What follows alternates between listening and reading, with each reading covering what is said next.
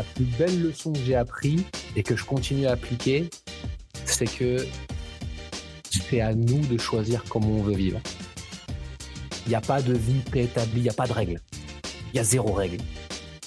Euh, moi, je le vois, et tu pourras peut-être me le confirmer dans les, dans, les élèves que j'accompagne. Il y en a beaucoup qui me disent Ah, il faut faire comme ci, il faut faire comme ça. La vie d'un entrepreneur, c'est comme si euh, on travaille à telle heure, on se lève à telle heure, on fait telle chose. Euh, c'est comme ça pour les taxes, pour les trucs. Non, non, je suis désolé, mais non. J'ai plus un exemple vivant que je n'ai jamais fait comme tout le monde et ça a très bien marché pour moi et justement c'est parce que j'ai j'ai suivi et j'ai mis un poids d'honneur à suivre comment moi je fonctionne, comment ça fonctionne pour moi, que j'en suis là où j'en suis aujourd'hui. Je suis Andy Poiron, entrepreneur et amoureux de sport. Je suis le propriétaire de Eway, un centre de coaching hybride à 360 sur Dijon, et également consultant où j'aide les coachs sportifs et les propriétaires de studios, de box CrossFit et de clubs de fitness à développer leur entreprise. Le fitness est une passion et c'est aussi un business. Dans ce podcast, le business du fitness, je vais à la rencontre de personnes ordinaires qui vous partagent leur expérience extraordinaire. Au programme, on parle de leur parcours, de comment elles en sont arrivées là, et également de leurs difficultés, de leur succès et de tous les éléments qui peuvent vous donner des idées pour votre propre entreprise. Se nourrir des autres est l'un des moyens les plus simples d'accélérer son propre parcours personnel. Donc faites-vous plaisir, écoutez, prenez des notes, laissez-vous inspirer et très bonne écoute. L'épisode du jour, j'ai le plaisir d'inviter Nicolas Ravenel, alias Nico Mobilité sur les réseaux. Nico est un mec en or. Il a tout quitté pour aller vivre en Thaïlande où il s'est construit sa propre histoire. On a parlé de plein de choses passionnantes avec Nico. Des petits déclics qui te font changer de perspective de vie. La création d'offres transformationnelles, on a parlé des médias sociaux, de son organisation hebdomadaire, de sa vision du coaching online et hybride, et encore beaucoup d'autres choses. Bref, je ne vous en dis pas plus et je laisse place à ma conversation avec Nicolas. Bonjour à tous, bienvenue sur le business du fitness et aujourd'hui j'ai la chance d'être avec euh, Nicolas. Salut Nico. Salut, merci. Bah, c'est moi, c'est toujours un, plaisir, surtout quand je je, connais pas euh, plus que ça mon invité. C'est euh, c'est toujours cette curiosité de, savoir qui c'est qui est à l'intérieur. Alors j'ai entendu beaucoup parler de, de toi, je t'ai vu sur les, réseaux, j'ai aimé aussi ton, ton travail parce que j'aime bien quand euh, je découvre de nouveaux de nouveaux professionnels, regarder un petit peu leur travail. Donc félicitations déjà à toi. j'ai hâte de bah, de savoir. Moi, ce qui m'intéresse, c'est de, rentrer un petit peu dans ta tête et de savoir un petit peu comment tu en as fait pour euh, en arriver là. Euh, je crois que, euh, j'en suis même certain, aujourd'hui, tu n'es pas en France, donc tu vas tout nous expliquer. déjà, en quelques mots pour, pour le petit teasing, qui est Nicolas? Ravenel. Bah, merci. C'est ça. Merci Andy pour cette présentation et pour cette invitation à partager mon travail. Euh, je m'appelle Nicolas Ravenel. Euh, je suis un ancien boxeur professionnel en boxe thaïlandaise. Euh, je vis en Thaïlande depuis un peu plus de 15 ans. J'ai eu un parcours assez atypique, que ce soit au niveau de ma scolarité, puis ensuite avec mon parcours sportif. J'ai été garde du corps, j'ai été ingénieur informatique et euh, la suite logique à la fin de ma carrière de boxeur, ça a été de transmettre, d'enseigner. Et donc, naturellement, bah, je suis devenu entrepreneur pour pouvoir euh, euh, faire au mieux, essayer de partager au mieux mes, mes, connaissances et, mon expérience avec mes élèves. Yes, je, pense qu'on va revenir, va revenir un petit peu sur sur ces différentes étapes parce que en, discutant avec chacun d'entre vous, euh, moi j'aime bien savoir un petit peu ce qui s'est passé. Le, petit, euh, petit Nicolas, c'était qui? Comment il s'est construit? Comment il s'est forgé? Parce que quand tu regardes un petit peu ce qui s'est passé dans le passé, ça t'explique certaines choses du, euh, présent et, du futur. Donc c'était qui C'était qui le, Nico tout petit? Alors le Nico tout petit, c'était un, rêveur qui passait beaucoup de temps devant la télé J'adorais euh, passer du temps devant cette fenêtre euh, vers l'univers, tu vois. C'était vraiment. Euh, en plus, j'habitais, pour l'anecdote, j'habitais dans une région, j'habitais en Île-de-France, au mmh nord de la banlieue parisienne, à, Sarcelles.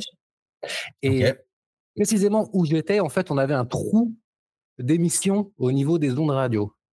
Donc, je n'ai jamais regardé TF1, M6, tout ça. Moi, à l'époque où tout le monde regardait euh, la trilogie du samedi soir, euh, les dessins animés euh, le midi sur M6 ou tout ça et tout, moi, en fait, j'avais que le satellite. Mes parents avaient pris le satellite parce que c'était la seule chose qu'on pouvait avoir. Et c'était à l'époque ce qui s'appelait Astra. Et en fait, ah c'était que des chaînes. À l'époque, c'était que des chaînes anglo-saxonnes ou germaniques. Donc, c'était soit en allemand, soit en anglais. Et moi, j'ai passé de mes 10 ans à, mes 17 ans presque à regarder que ça. Euh, à avoir euh, euh, mes chaînes du matin, c'était Bloomberg TV. La, il y a ZDF, non Les ZDF et tout, là, les chaînes allemandes. ouais, il y avait ça. Moi, c'était Bloomberg, la chaîne météo, Season, qui était une chaîne de, une chaîne de chasse et pêche. il y avait Cartoon Network aussi, qui, était, qui venait de se lancer avec Nickelodeon qui était, euh, qui était donc c'était des cartoons qui étaient déjà très différents de ce qu'on pouvait avoir euh, en France. C'était en anglais, donc je comprenais rien. Mais j'étais passionné par tout ce qui était les documentaires animaliers, tous ces trucs-là. Donc je passais beaucoup, beaucoup de temps devant la télé, beaucoup, beaucoup de temps à écouter de la musique, et j'étais un, un fan, pardon, de, euh, de tout ce qui était moto et, et informatique. Mon père, ma mère étaient motards, et l'informatique m'avait piqué très très vite avec les jeux vidéo. Et euh, j'avais un cousin en fait qui avait une qui avait toutes les consoles. Donc quand j'allais chez lui, c'était la la, la, foire. La grosse fête, voilà. Voilà, c'était la grosse fête et j'étais impressionné par le matériel, tout ça. J'avais j'avais qu'une envie, c'était d'apprendre à. J'ouvrais les éléments informatiques, tu vois. J'ai eu la première fois que j'ai eu un Walkman, je l'ai démonté. Euh, euh, c'était, j'étais passionné par ce truc-là, j'étais fasciné. Et donc voilà, très rêveur, très très dans la tech. J'aimais beaucoup mettre les mains à la pâte. Et puis. Euh, et ton lien avec le, sport et, le, et, les sports de combat, du coup, c'est venu quand? Alors, très jeune, ma mère m'a amené au judo parce que dans ma famille, euh, tout le monde faisait du judo.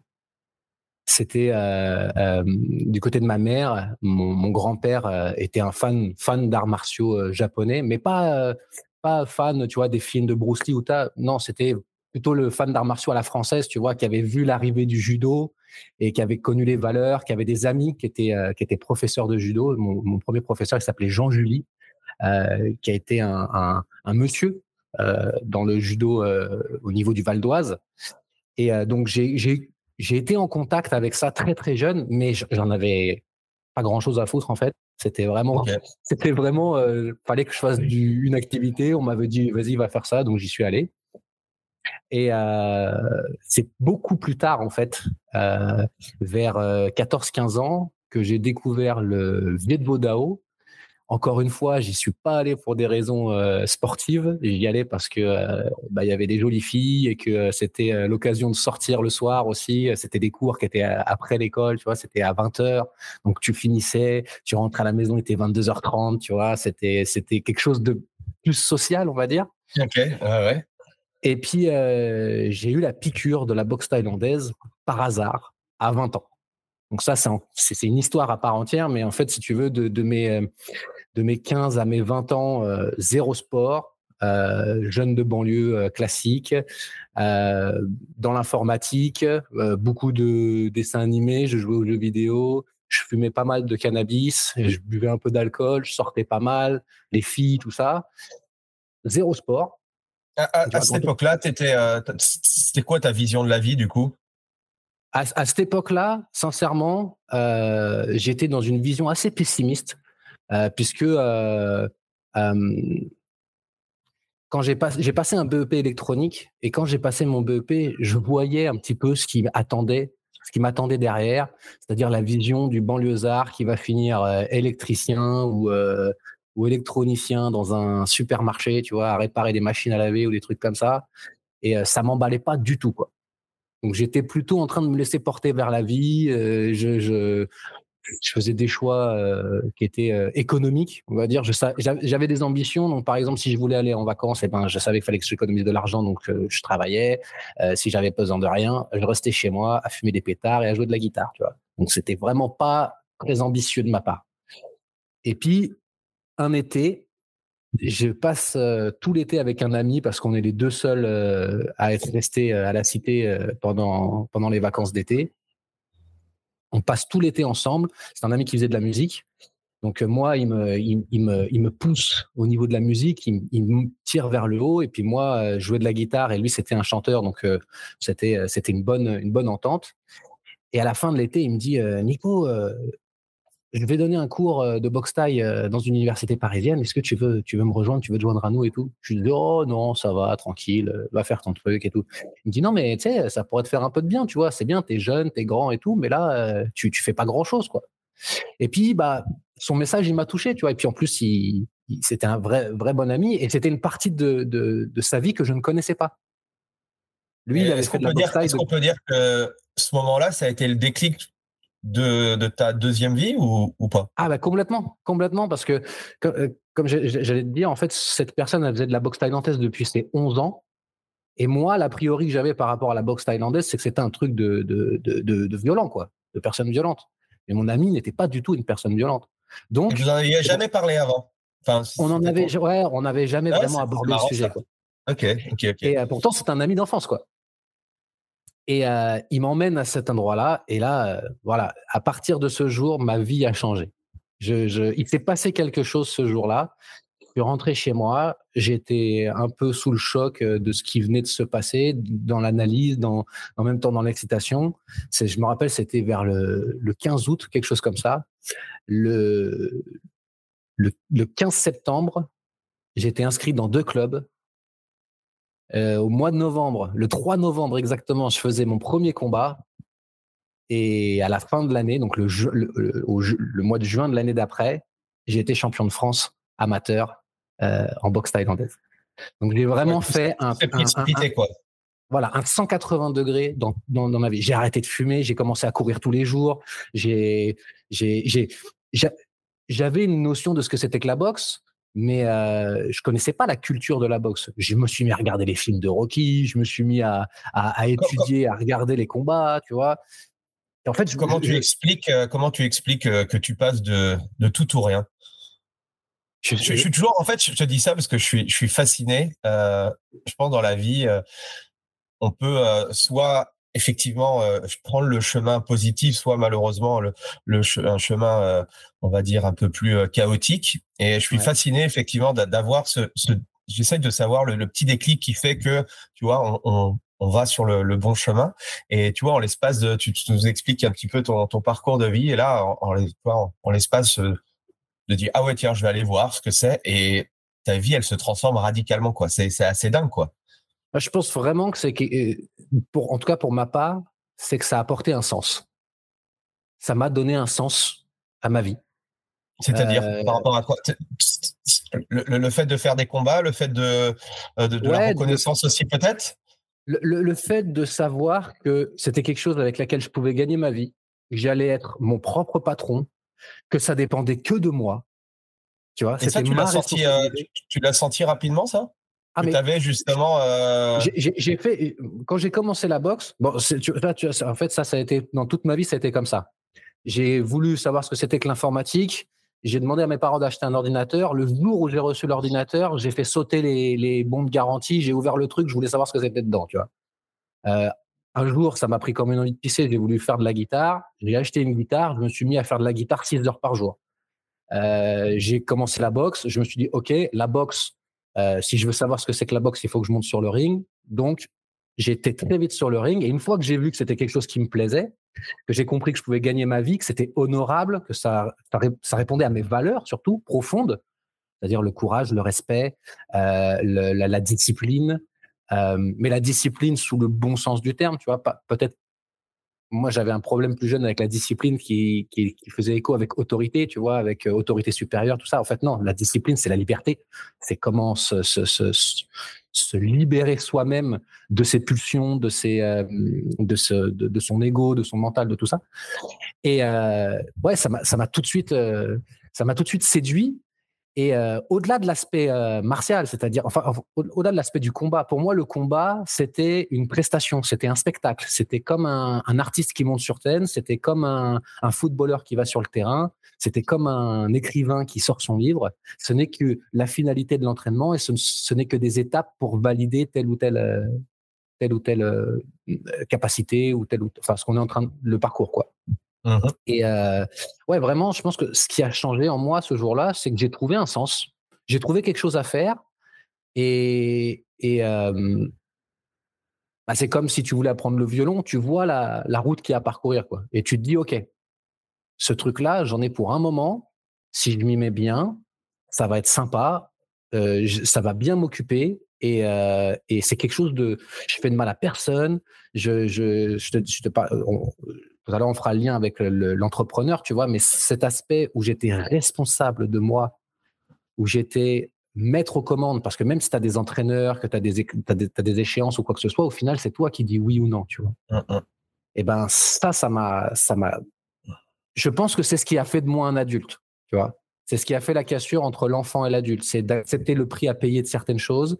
C'est de, en même temps, de, de, de, de fixer des objectifs, de, de, euh, ouais je me répète mais c'est vraiment j'ai trouvé un sens quoi j'ai trouvé un sens et, ce sens a évolué ensuite avec les années tu vois mais à ce moment-là ça a été de, de trouver une direction quoi. De, vraiment euh, de trouver autre chose que ce qui m'attendait et ce que tout le monde pensait pour moi tu vois euh, en même temps parce que tu as une famille tu as des amis tu as des études et ça te met un petit peu dans un entonnoir où tu vois le chemin qui est tout tracé pour toi et moi là ça m'a donné une porte de sortie à, à tout ça quoi.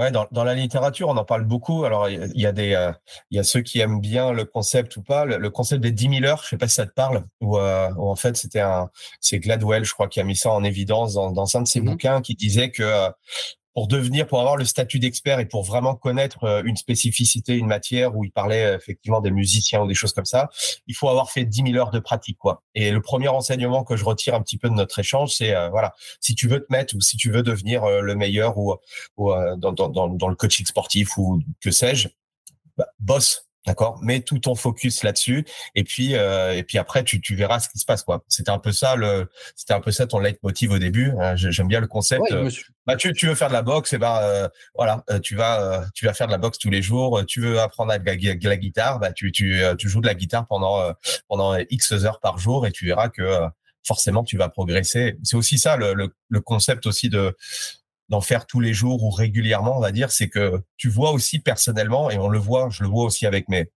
mes propres personnes que j'accompagne, c'est que plus tu sens que tu progresses, bah, plus tu as envie de continuer et, de progresser. quoi.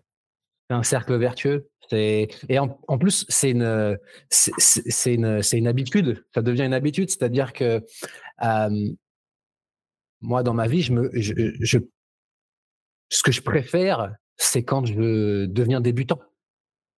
Mmh. C'est d'être le début. Euh, euh, il y a une expression en anglais, on dit euh, forever white belt, tu vois? C'est d'être toujours la ceinture blanche. Et je ne sais pas si c'est dans mon tempérament, mais en tout cas, j'adore cette phase de découverte et d'exploration et de savoir que je ne sais pas. De découvrir qu'il y a quelque chose que je ne sais pas, que c'est là et que bah, ça tient qu'à moi de l'explorer. quoi. Ça, moi, ça m'enthousiasme beaucoup. Je me fonctionne beaucoup sur ça. Alors, c'est marrant parce que euh, euh, j'ai cette curiosité innée qui me, qui me penche un petit peu vers tout, mais ponctuellement, je vais prendre un sujet et je vais m'abandonner dedans, quoi. Et c'est vraiment, pour moi, c'est un moyen de euh, peut-être de, méditer, de me détendre, de me décomplexer, d'évoluer. C'est un équilibre subtil entre la passion, l'obsession et en même temps y aller à fond tout en étant détaché du résultat. Et c'est à cette période-là que, que, tu pars en Thaïlande, du coup, ou ça se passe comment? Bah ouais, parce qu'en fait, je, je, je, je, fais ma première année de boxe. À la fin de cette première année de boxe, je pars en Thaïlande pour la première fois pour faire un camp d'entraînement pendant un mois euh, dans un camp thaï. Et euh, Alors, quand, bah, un truc de dingue Ouais, c'était génial. En plus, j'y suis allé avec mes coachs et, euh, et ça a été un petit peu entraînement vacances. On a fait deux semaines vraiment dures et ensuite pendant deux semaines, on a voyagé dans tout le pays en s'arrêtant dans chaque, euh, dans, à chaque, à chaque région où on était. On essayait de trouver un camp pour s'entraîner. Donc c'était, c'était extraordinaire. Et quand je suis rentré de, de, de Thaïlande, là, j'ai su que je voulais être professionnel. Mais à, à ce moment-là, pour moi, c'était pas clair de, de, de quitter la France. Je savais, je, je voulais boxer en France. Et c'est quoi le parcours d'un boxeur pro du coup? Boxeur talent pro Alors en France, pour être pro, alors à mon époque, parce que ça a changé un petit peu aujourd'hui, je pourrais pas te dire comment ça se passe aujourd'hui, mais moi à mon époque, tu avais classe D, classe C, classe B et classe A. Classe A, c'est les professionnels, classe D, c'est les amateurs, classe C, c'est les amateurs confirmés, classe B, c'est les semi-professionnels, et classe A, c'est les pros. Et en fait, il fallait gagner, euh, c'était des points. En fait, il fallait 12 points en classe D pour passer en classe C, 12 points en classe C pour passer en classe euh, B et 12 points en classe B pour passer en classe A. Et ce qui se passe pour gagner tes points, c'est tes matchs. Quand tu gagnes un match, tu gagnes trois points. Quand tu perds un match, tu gagnes un point. Donc, tu as juste à avoir un certain nombre de matchs pour passer, euh, pour passer tes, caps, pour passer tes classes. Et moi, en fait, j'ai boxé jusqu'en semi-pro en, en, France. J'ai fait vice-champion de France euh, semi-professionnel. Et là, j'ai eu le choix, en fait. Dans ma tête, j'ai eu une fracture, j'ai dû choisir c'était soit je passais pro en France et je continuais à prendre le 269 pour aller travailler, le bus 269 pour aller travailler, ensuite rentrer chez moi, aller m'entraîner. Tu vois la vie que tu vois des, des, des, des athlètes de haut niveau français là qui, galèrent tout simplement, qui galèrent à faire euh, métro, boulot, dodo plus entraînement, qui sont en surcharge de travail complète. Euh, Sachant qu'en plus, en France, le statut de boxeur professionnel n'est pas reconnu. Donc, tu peux pas avoir d'aide de l'État, tu peux pas te sponsoriser. Il n'y a pas de. Euh, à part euh, en boxe anglaise où tu peux avoir l'ICEP qui peut s'intéresser à toi parce que tu as des olympiques et encore, c'est un format très. Donc, moi, dans ma tête, c'était soit je montais là, soit j'allais vivre une carrière de boxeur en Thaïlande où là, tu peux faire que entraîner, manger, dormir et t'es payé et tu as tes primes de match et tu peux vivre convenablement. Je parle de ça, c'était il y a 15 ans. Euh, l'euro par rapport au bat était très très fort.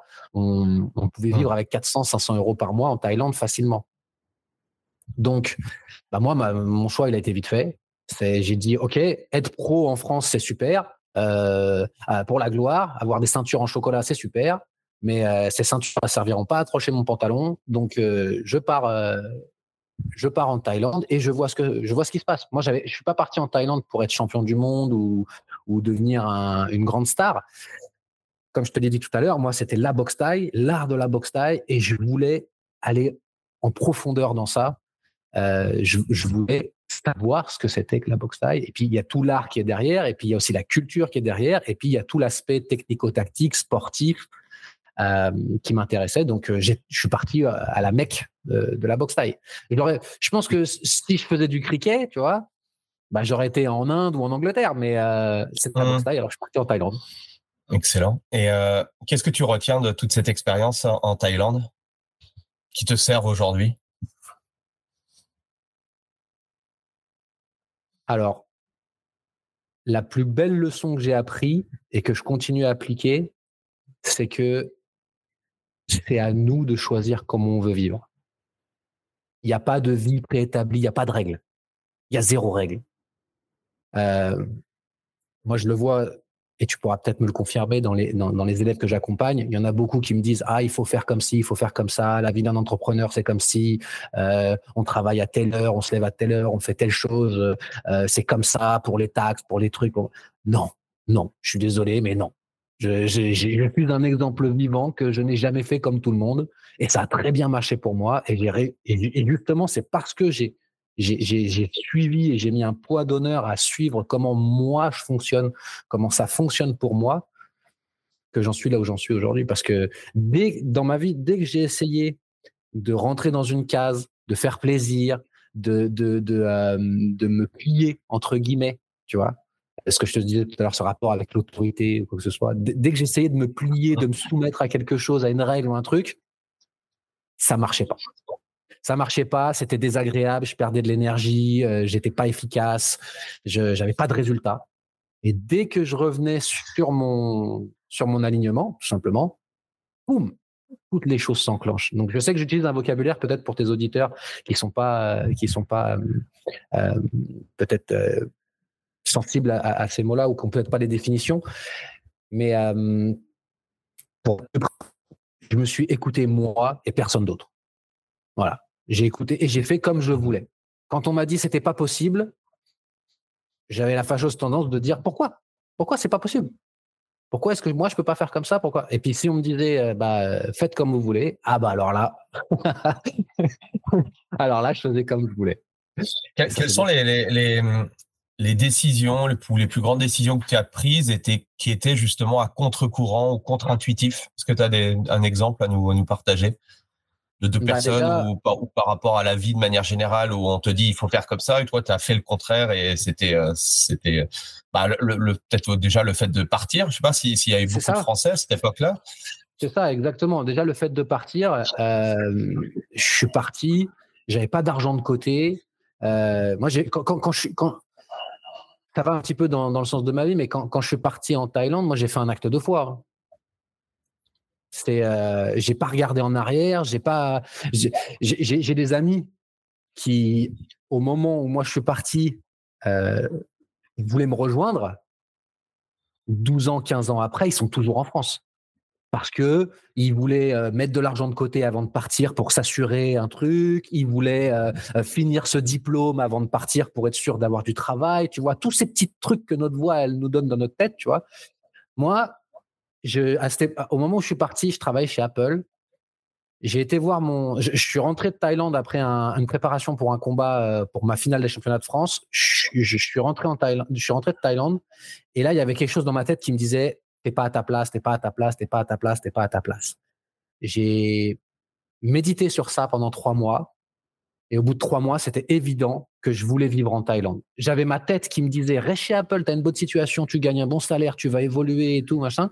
Et j'avais mes tripes qui me disaient, va en Thaïlande. J'ai écouté mes tripes, je suis allé voir mon boss. Je lui ai dit, écoute, Marc, il faut que, il faut que je parte. Il m'a dit, quand est-ce que tu pars? Je lui ai dit, le plus tôt possible. Il me dit, je te donne trois mois pour euh, former tes, tes remplaçants et ensuite tu peux partir. J'ai dit, OK. Je suis parti avec 4000 euros dans les poches et avec aucun doute sur le fait que euh, ce que je faisais, c'était bon pour moi.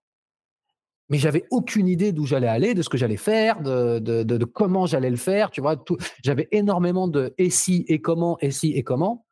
Je savais que les réponses, je les aurais quand je serais sur place. C'était en quelle année ça? C'était en 2012, 2011 on commençait à voir aussi l'émergence un peu des. Enfin, moi, je m'intéressais beaucoup à ce qui se passe euh, sur le web à cette époque-là, digital nomade et tout. Il y en a, il y a quelques, quelques Français qui commençaient. Euh, j'étais absolument pas connecté à, tout ça. Moi, j'étais à des milliers d'années-lumière de tout ça. Moi, je, je, pensais, je respirais, je mangeais boxe thaïlandaise. Euh, et toute cette période-là de boxe thaï a duré combien de temps? Elle a duré jusqu'en 2018. Ok. Donc, qu'est-ce qui se passe en, 2018 et qu'est-ce que tu fais après 2018 du coup? En 2018, je suis papa. Ah. Et donc, il y a cette évidence qui apparaît en moi, c'est que autant avec la boxe, avec euh, ce que j'avais développé sur le mouvement, tout ça, j'étais un enseignant pour les autres, autant maintenant, j'étais un enseignant à plein temps, j'étais un papa. Donc j'avais une nouvelle responsabilité. Et cette responsabilité impliquait que euh, c'est pas je pouvais plus faire ce que je voulais, mais il fallait que je mette mon fils dans l'équation. Et quand j'ai mis mon fils dans l'équation, il était évident pour moi que je ne pouvais plus passer autant de temps à m'entraîner. Parce que quand tu es boxeur professionnel, tu t'entraînes 6 heures par jour. Ah Donc 6 heures par jour, ça, ça, implique de la fatigue. Et cette fatigue, eh ben, ça ne te permet pas de. Un enfant en bas âge quand, quand tu dors, euh, tu te réveilles à 5 heures euh, du matin tous les jours et que tu, tu, tu, tu as une vie d'athlète professionnel, c'est une, c'est une charge. J'arrivais aussi à un niveau où, eh ben, financièrement, ça allait. Donc, j'avais pas non plus besoin d'aller combattre euh, tous les matins. Donc, ta, routine à, cette époque-là, en tant que boxeur, c'était, ouais, tu faisais que des combats et de la boxe et tu étais payé juste pour ça? N'avais pas commencé du coup. non, si, si, si, je, je, je, boxais et en fait, à partir de 2014-2015, j'ai commencé à enseigner en fait. Ok. J'ai vu que j'avais un don naturel. Euh, en fait, on m'a sollicité, on m'a dit écoute, euh, euh, tu, tu, tu, tu, parles bien, tu transmets bien. En plus, je parlais thaï, anglais et français. Donc, à l'endroit où j'étais en Thaïlande, c'était excellent pour trouver des, des, des, clients, tu vois. Et j'étais sponsorisé par un gym qui me disait non, mais prends prends des gens, en même temps, on va te payer, nous, on prend une commission, toi, tu, toi, tu fais tes cours et tout. Donc, j'ai commencé à enseigner très, très tôt. Tu enseignais quoi, du coup? La boxe taille la boxe et tout ce qui concerne le travail de la mobilité, du mouvement, de la préparation physique, tous ces trucs-là. Et euh, un peu plus tard, justement, à partir de 2018, je me suis intéressé à tout ce qui était la préparation mentale, la psychologie, la, biomécanique, toutes ces. Tout, on est, je suis rentré dans le tout, tout ce qui est plus petit encore. Et euh, avant, je m'adressais surtout à des sportifs, à des athlètes, et puis maintenant, j'ai ouvert mon champ d'action. Je, je, travaille avec euh, avec n'importe qui, en fait, avec tout le monde. Mais ouais, c'était le gros changement pour moi. Ça a été euh, la naissance de mon fils. Il était évident qu'il fallait que je fasse autre chose que boxer. Mais qu'est-ce qui me passionnait? Qu'est-ce qui me Quel était le nouveau défi que j'allais me donner? Eh ben, le nouveau défi, c'était l'enseignement, parce que l'enseignement, c'est comment comment donner à quelqu'un l'envie d'apprendre, et que quand il a cette envie d'apprendre, comment lui délivrer la chose de la manière la plus simple, la plus adaptée et la plus juste possible pour son évolution. Donc moi, ça a été, tu vois, je suis, je suis parti de peut-être du sport le plus dur avec le MMA. Et là, je suis parti dans une forme peut-être un petit peu euh, aussi la plus dure de l'enseignement. C'est-à-dire, je me suis dit, OK, comment devenir un véritable enseignant? Comment emmener les gens à, à, à, à se, se, dépasser, à, se développer, à, prendre confiance, à, explorer la vie et euh, comment leur transmettre mon expérience, comment leur transmettre mes outils, mes trucs comme ça. Donc, c'est, c'est, ça a été une suite logique et en même temps, euh, euh, peut-être quelque chose de très naturel. Aujourd'hui, ton, business model, c'est, quoi? C'est, c'est que des personnes en fait qui, qui te contactent un petit peu partout dans le dans le monde et qui veulent être en, meilleure forme? C'est, c'est quoi aujourd'hui le, le... Ouais, qu'est-ce que tu vends aujourd'hui? Pour donner un, un ordre d'idée? Ben, Moi, je m'occupe principalement des personnes qui ont envie de reconnecter avec leur corps avec leur physicalité. J'aime bien ce mot-là, physicalité, parce que ça implique l'ensemble euh, d'un individu, c'est-à-dire à la fois euh, la relation qu'on peut avoir avec notre corps, mais aussi l'impact que notre corps peut avoir sur nos pensées et les pensées, l'impact qu'ils peuvent avoir sur notre corps.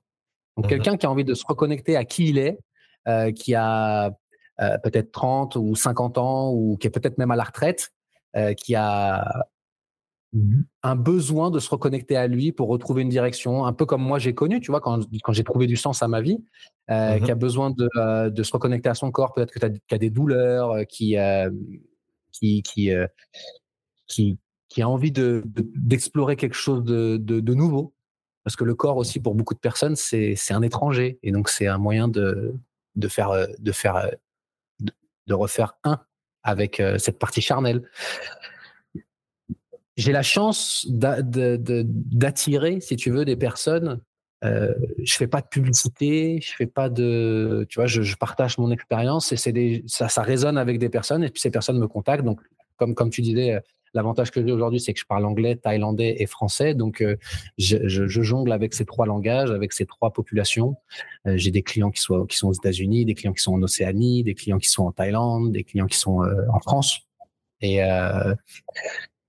je, je, je suis un peu. Comment, comment, tu fais, comment tu fais justement en termes de création de contenu pour, pour, gérer, pour gérer les différentes nationalités et langues du coup? Tu, tu fais un post que tu traduis en, en, plusieurs langues et tu les mets sur, sur les, les plateformes Non, aujourd'hui, non, non, je l'ai fait au début.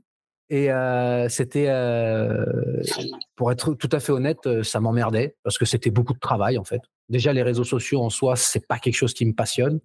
Euh, donc, c'était beaucoup de travail. Et comme je te dis tout à l'heure, je fais les choses un peu comme, comme j'ai envie de les faire et comme je le sens. Et euh, j'essaye de pas répondre aux règles. Il faut faire comme ci, comme ça et tout. Donc, pendant un moment, j'ai fait ça en freestyle et puis j'ai trouvé ça euh, fatigant. Et euh, je me suis dit que euh, quand j'ai regardé un petit peu la picture de, de, de plus loin, j'ai vu qu'en France, il y avait quand même un sacré retard en termes de, de en termes de conscience sur le corps, sur l'esprit, sur la psychologie, sur plein de choses comme ça. Donc, euh, je me suis focus sur le français. Et aujourd'hui, je communique exclusivement en français. Les étrangers que j'ai euh, qui viennent à moi, généralement, c'est soit des rencontres directes que je fais en physique euh, en Thaïlande, ou alors c'est des gens qui me connaissent à travers des séminaires ou des expériences ou des amis des amis qui me contactent pour pour pour de l'aide. Mais non, aujourd'hui, je communique exclusivement en français. Euh, parce que, Et ton business euh, aujourd'hui, il est, il est 100% online ou tu as, tu as toujours du présentiel, tu enseignes toujours en, Thaïlande? Alors, justement, je suis dans une nouvelle phase de transition parce que j'étais, avant le Covid, j'étais exclusivement en physique. Mmh Pendant le Covid, j'étais exclusivement en ligne.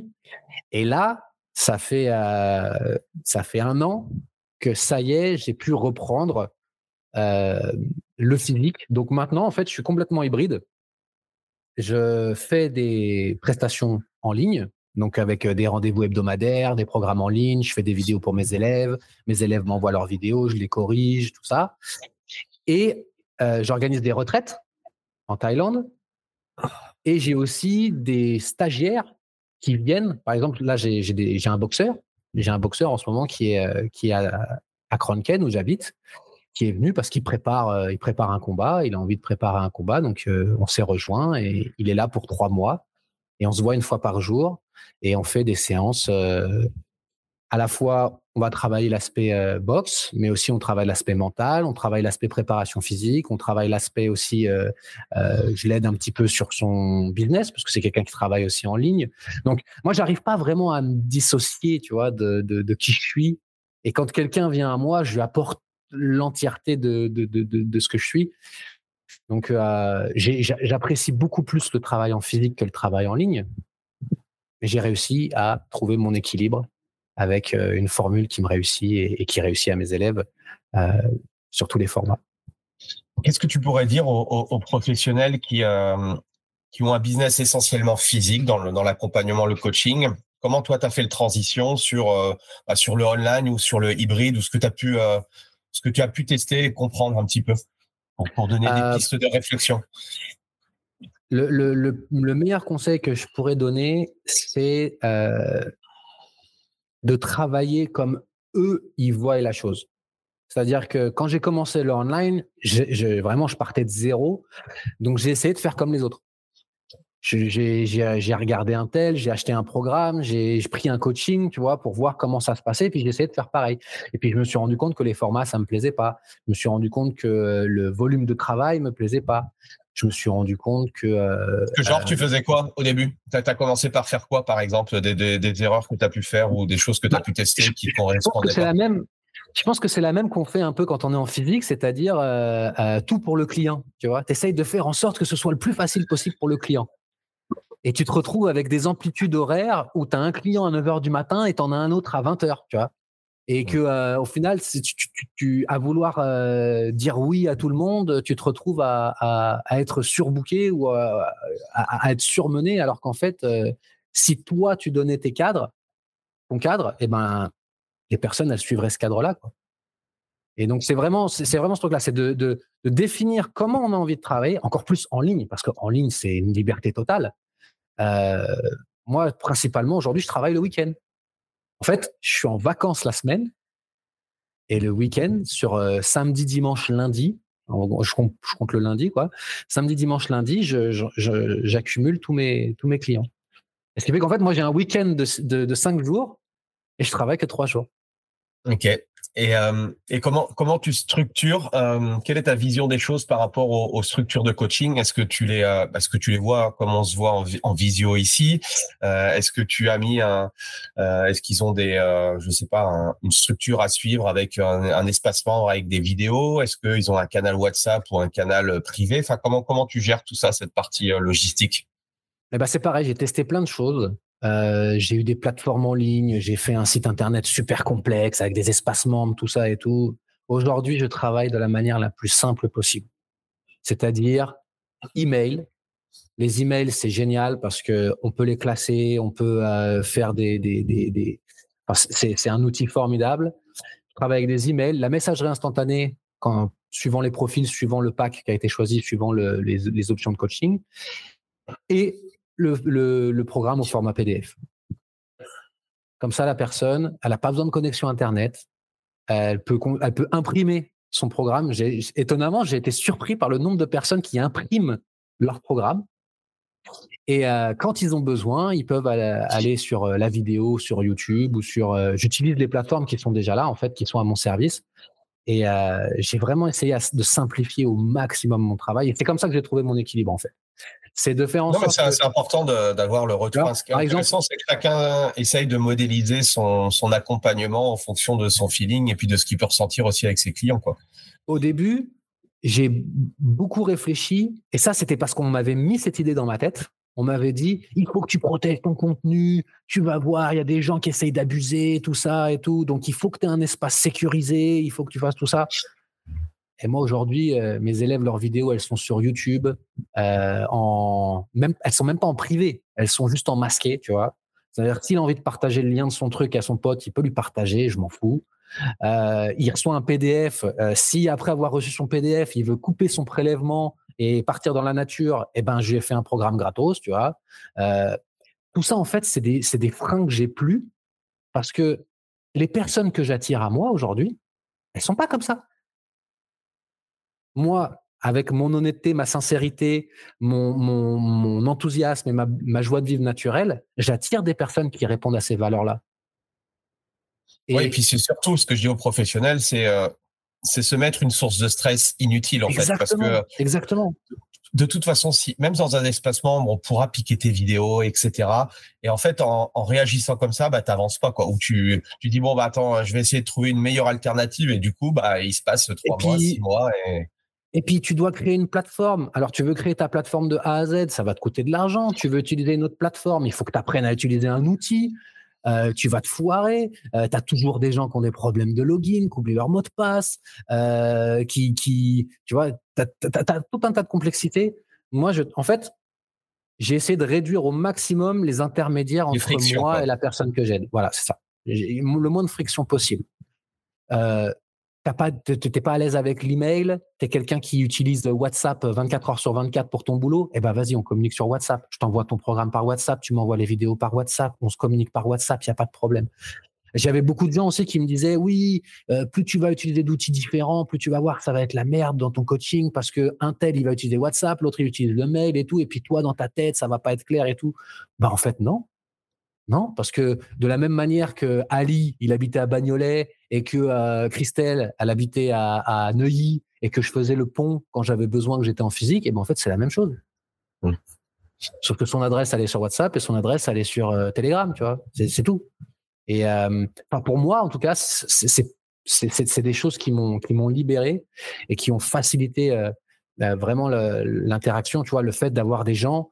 tu as des gens aussi qui sont pas à l'aise avec l'écrit un coaching en ligne, si toi, tu es quelqu'un d'hyper scolaire qui, communique uniquement par mail et tout, tu as des personnes, imaginons tout simplement que la personne elle est dyslexique, t'envoie le programme par écrit, bah, le mec il passe à côté du programme. Mmh. Parce que le format écrit ne lui correspond pas. Moi, j'ai eu des élèves qui m'ont dit euh, Tu peux pas plutôt m'envoyer un vocal et me dire aujourd'hui que je fais l'exercice ABC, comme ça, j'ai juste à regarder dans mon programme l'exercice ABC, tu vois. Mmh. Et hop, on travaille en vocal. C'est aussi ça l'enseignant, tu vois. L'enseignant, mmh. le pédagogue, il est censé s'adapter à l'élève. C'est pas à l'élève de s'adapter à l'enseignant, tu vois. C'est vrai que chaque personne a des moyens de communication et, de pédagogie différents. Donc entre, euh, exactement, tu vois. Mmh. Euh, et, et, et, moi, je suis fier aujourd'hui, tu vois, d'avoir réussi à trouver ce, ce, ce, canal avec le, le, le, travail en ligne, de pouvoir répondre à toutes ces personnes-là. Et et d'ailleurs, bien souvent, beaucoup de personnes me le disent. Tu vois, dans mon questionnaire d'inscription, quand la personne me contacte pour, euh, rentrer dans mon, dans mon processus de coaching, je lui pose d'abord la question est-ce que vous avez déjà travaillé avec un coach en ligne? Si oui, combien de temps? Qu'est-ce qui a marché? Qu'est-ce qui n'a pas marché? Sinon, pourquoi? Vous n'avez pas fait ça. Et j'ai beaucoup de réponses où les personnes sont je suis pas à l'aise avec les mails, je suis pas à l'aise avec le contact à distance, j'ai besoin de chaleur, j'ai besoin de contact humain et tout. Et le fait de dire écoute, si on travaille ensemble, on va s'appeler, on va se voir. Euh, si, si, tu veux pas m'écrire de message et qu'à chaque fois tu veux m'envoyer un petit vocal, et ben on s'envoie un vocal, tu vois. Et ben tout de suite les personnes se sentent plus rassurées. Il y a des personnes aussi qui ont honte de leur orthographe, par exemple. Mais c'est bête quelqu'un qui vient te voir parce qu'il a des problèmes de hanche, tu vois, et qui, potentiellement sait que tu es la solution pour lui, il s'autorise pas parce qu'il a peur de t'envoyer un mail. c'est incroyable. Donc, avec les personnes que je travaille qui ont plus de 40 ans, généralement, j'ai pas trop ce problème-là, mais avec la, jeune génération, tu vois, ceux qui ont 20 ans, 25 ans, 30 ans aujourd'hui, euh, euh, il faut parler leur langage, tu vois? Et le langage du mail, le langage de tout ça, c'est terminé. C'est une génération qui va beaucoup plus vite. Euh, plutôt que d'avoir un programme où tu as une liste comme ça et le mec il doit faire tout en autonomie, euh, non, c'est c'est tac, t'arrives, tu lui dis, tu lui dis ça, ça, ça, ça, ça pendant trois semaines et tu m'envoies le, le, truc. Ok, pam. Et eux, ils engagent. Tu, leur demandes d'avoir euh, justement une, une fréquence de régularité avec toi, de, communication toutes les semaines ou ça se passe ou ça dépend un petit peu de, de, l'accompagnement et du pack qu'ils ont pris ou comment, comment tu gères ça? Alors, en ce qui concerne la communication, euh, je suis euh, complètement. en fait, la communication ne fait pas partie, ne, ne, justifie pas le prix d'un pack. Pour moi, la communication avec quelqu'un qui a pris un pack, quelqu'un qui a pris un accompagnement pour des hanches euh, douloureuses et qui veut se, libérer ses hanches, et quelqu'un qui a pris un accompagnement avec un coaching mental pour un suivi au niveau entrepreneurial, pour un suivi au niveau physique, diète, tout ça, la communication, pour moi, c'est le même. La différence du prix de mes packs, c'est le sujet. Si tu viens à moi pour un problème de hanche et que tu veux uniquement parler sur la partie physique, forcément, ça va être moins cher que si tu pars euh, sur la partie euh, psycho-émotionnelle et, physique. Mais sinon, j'ai le même degré d'implication avec tous mes élèves. Et c'est ça, ça, je mets un point d'honneur sur ça, tu vois. Mmh c'est vraiment c'est quelque chose d'important pour moi parce que si j'étais dans le physique, c'est comme ça que je ferais. Tu disais que là, tu, tu, nous partageais que tu travaillais le, en priorité le, week-end. Pourquoi? Il y a une logique par rapport à ça? La disponibilité des gens, déjà. Parce que moi, j'ai 6 heures de décalage horaire. Ouais, ok. Et que avec ce décalage horaire, moi, je ne travaille pas après 4 heures de l'après-midi. Oui, ok. Donc, en fait, c'est idéal pour moi parce que de, de 5h30 du matin jusqu'à midi, j'ai ma journée. Tu vois, je vais au parc, je m'occupe de mon corps, de mon esprit, je, je médite, je fais mes exercices de respiration, j'emmène mon fils à l'école, je fais à manger, je fais tout ça. Et de midi, donc de 6 h du matin, heure française, jusqu'à 11 h du matin, heure française, je suis totalement dévoué à mes élèves. OK. Et donc, je fais ça samedi, dimanche, lundi, tu vois, avec des, des, réunions, enfin, avec des, des, échanges qui durent entre une heure, voire deux heures, suivant les élèves. En trois jours, euh, j'ai largement de quoi euh, combler tout le monde, sachant que les gens, généralement, bah, qui ont un, un métier classique, ça les arrange, samedi, dimanche parce que aussi euh, ça, le matin, tu vois, ils n'ont pas envie de. Alors j'en ai, j'en ai quelques-uns. Hein. J'ai des freelances justement qui aiment bien euh, le lundi matin à, 8h ou 9h, qui adorent parce que ça les lance pour leur semaine, tu vois, et, euh, que ça leur empiète, ça l'empiète pas sur, leur, sur leurs heures de boulot, tu vois. Mais pour la personne qui est salariée, qui travaille dans une grande entreprise ou qui a, qui a des horaires de bureau, le week-end, c'est l'idéal, tu vois. En plus, il y a, si, c'est un couple avec des enfants, et eh ben, il peut y avoir euh, la personne qui s'isole euh, pour pouvoir avoir un appel, ou au contraire, elle peut faire quelque chose qu'elle fait pas dans la semaine, c'est-à-dire euh, aller dans un café ou aller même. Moi, j'ai des clients qui m'appellent, ils sont dans la campagne à côté de chez eux, tu vois, ils ont pris la route, ils se sont posés et vu que c'est la magie du téléphone, il suffit d'avoir de la 4G et, on peut s'entretenir. Ok. Est-ce que tu le, est-ce que tu fais en, en facing du coup un, entraînement euh, un entraînement avec eux ou, quand tu les as en visio c'est simplement pour euh, bah, pour partager un petit peu ce qui s'est passé peut-être euh, la semaine précédente ou leur le travailler sur un, levier psychologique ou émotionnel spécifique? Ouais c'est du c'est c'est je fais uniquement du débriefing en, visio.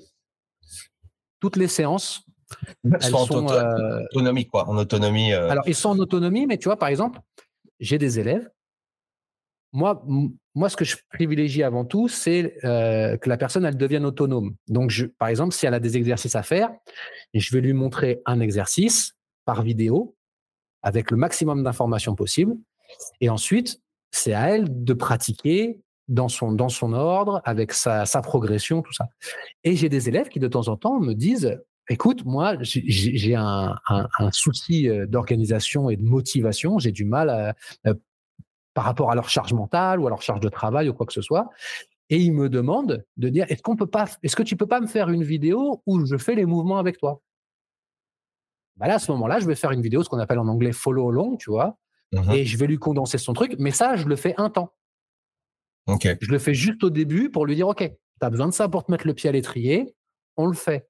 Mais ça va pas être euh, comme ça tout le temps. Parce que déjà, d'une, moi, ça, me, moi ça, me, demande plus de travail, mais c'est surtout que c'est pas lui rendre service. Mmh. Si aujourd'hui, l'entraînement concerne plus ta capacité à t'organiser et à mettre de l'intention sur ta santé, sur ton mouvement, que l'entraînement à lui-même, ça fait partie des choses que tu dois faire. Et si moi, je te, je te, je te, je te donne pas l'opportunité de le faire, si, si je te laisse pas l'opportunité de le faire en répondant à ta complexité euh, à ta place, bah, je suis pas en train de t'aider. Mmh Donc, si c'est juste pour te mettre le pied à l'étrier parce que tu as besoin, ça se comprend, tu as besoin de prendre confiance, tu as besoin de savoir que tu en es capable, tu as besoin de, de, de, de, d'avoir une présence avec toi, même si c'est via, via l'écran, parce que tu te sens appelé. Tu vois, quand je le fais, je, je parle à la personne, je parle avec son prénom, des trucs comme ça. OK. Les deux, trois premières semaines, on peut fonctionner comme ça. Mais après, il y a un moment où, et si tu veux pas, on arrête. Parce que ça veut mmh. dire que je suis pas la bonne personne pour t'aider. Tu vois. Et, mais ça s'est jamais produit. Ça s'est jamais produit. Généralement, je le fais une fois, deux fois, et puis après, la personne, elle est sur des rails et c'est euh, ah ouais, génial, tac. Et après, c'est juste, vas-y, quand est-ce qu'on passe à l'exercice plus d'après, tu vois? Quand est-ce qu'on passe à, quand est-ce qu'on avance?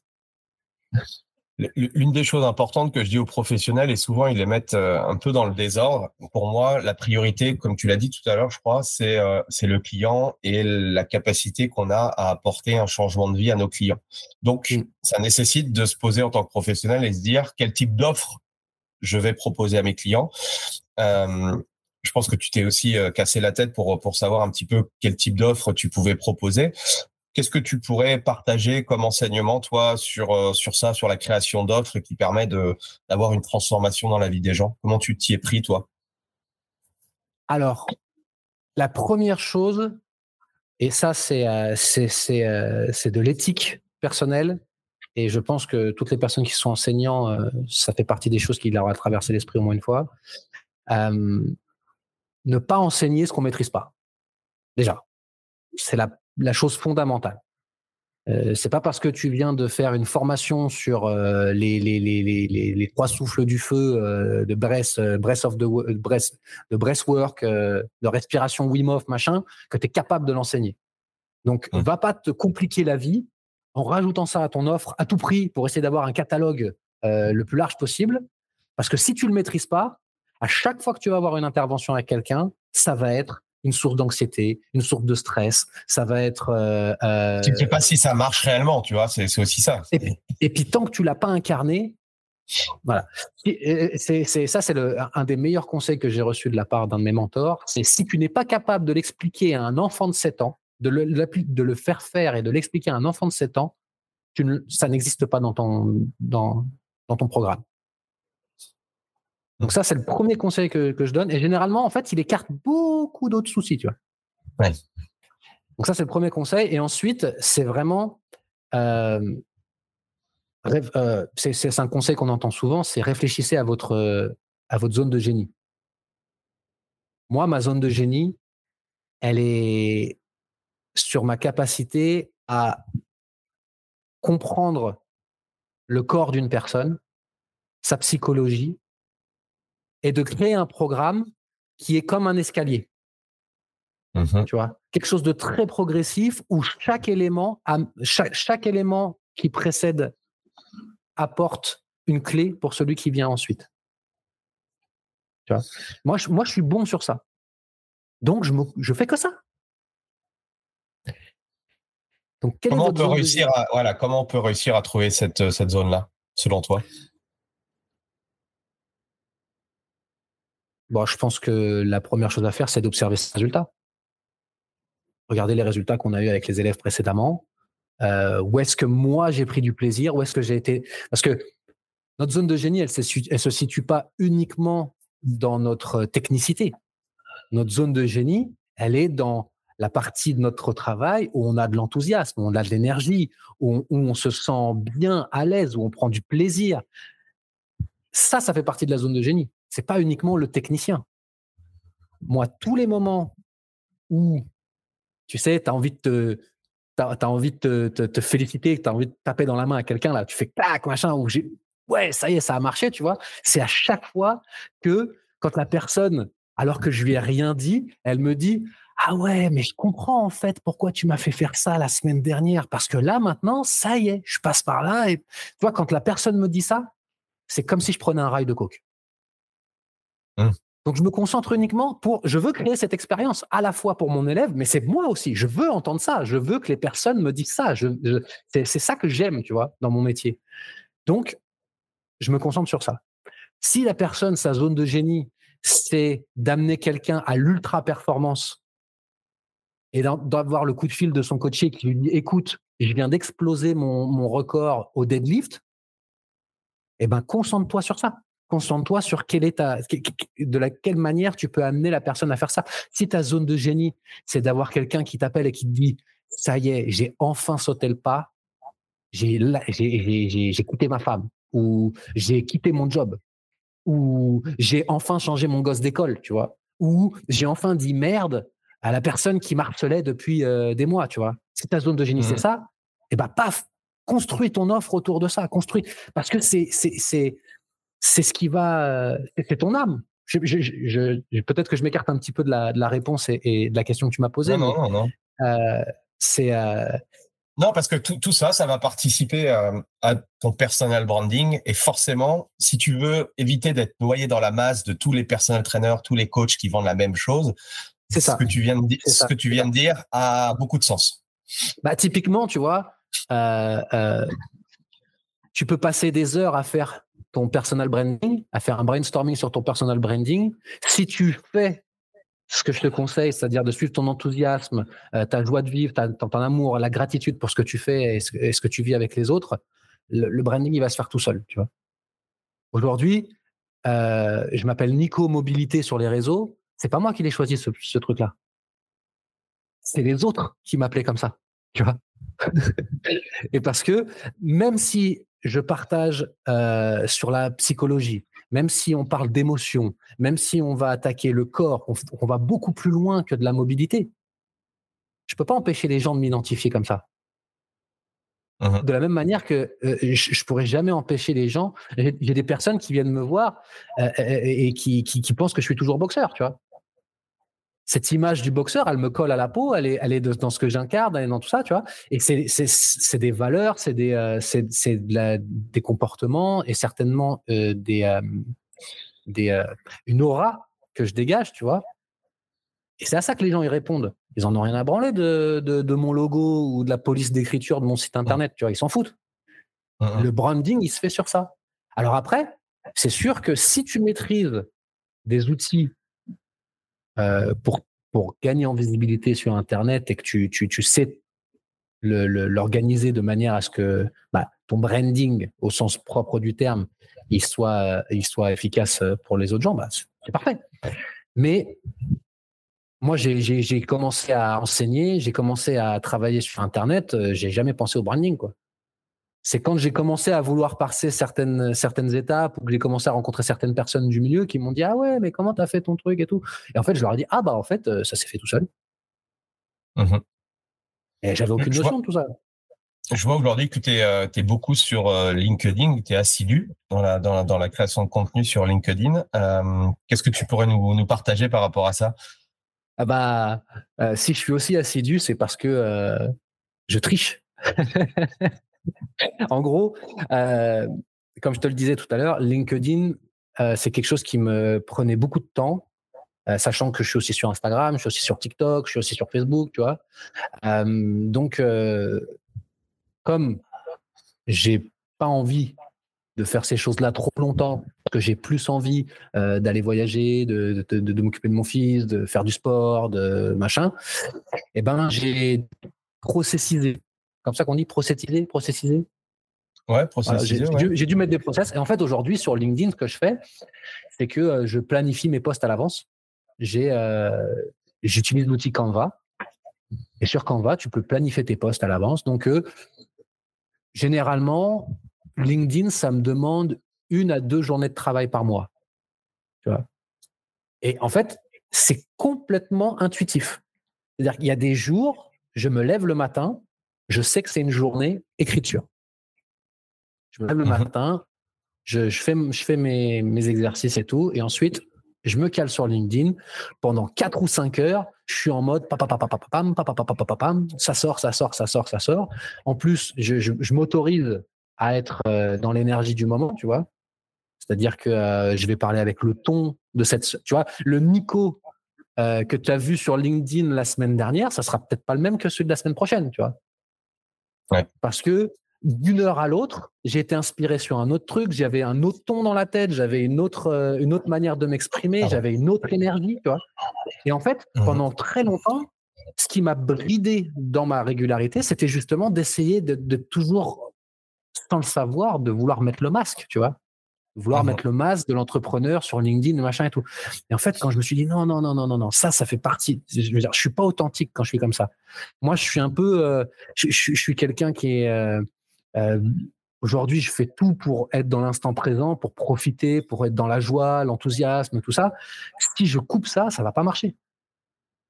Donc, voilà, je l'écris. J'écris de, de, de, 10h à midi, et puis à midi, je vais manger. Puis quand je reviens de mon lunch, je suis plus du tout la même personne, mais j'ai encore d'autres idées. ben alors, j'écris sur des sujets complètement différents. On peut parler de chocolat, comme on peut parler de psychologie, comme on peut parler de, de euh, des émotions, comme on peut parler de, physiologie. Et, euh, et, c'est une recette qui marche plutôt bien, tu vois. Je, comment, tu gères pour gérer du coup toutes les plateformes? Est-ce que du coup euh, tu adaptes euh, le ton par rapport à, la plateforme et tu restes sur ton, ton idée principale Ou là tu disais que tu faisais que d'écrire, donc tu écris que pour la plateforme LinkedIn. Comment, comment tu gères tout ça? Eh ben, sur LinkedIn, en fait, je fonctionne de la même manière sur toutes les plateformes. C'est-à-dire que euh, TikTok, euh, Instagram, Facebook, c'est du contenu vidéo. Okay. C'est pas, c'est pas du contenu écrit.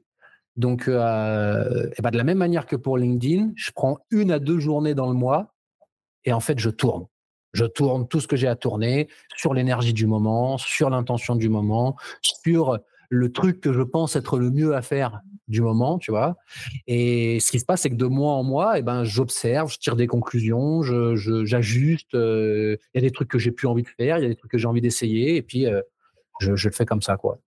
Et euh, le, une chose qui est très différente par rapport à ce que j'ai pu faire par le passé, c'est que euh, quand tu es entrepreneur sur Internet, que tu veux gagner en visibilité, tu essayes de comprendre les algorithmes, tu essayes d'avoir une, stratégie, quelque chose comme ça. Aujourd'hui, je suis complètement euh, en roue libre. Tu vois J'essaie vraiment de, OK, tu sais qu'il euh, il faut être régulier. OK, tu sais que si tu es clivant, ça va amener de, l'intérêt. OK, tu sais que que, que si ta vidéo est de qualité, que tu, tu, présentes bien, qu'il y a une belle lumière, qu'il y a un bon fond, ça va être plus intéressant.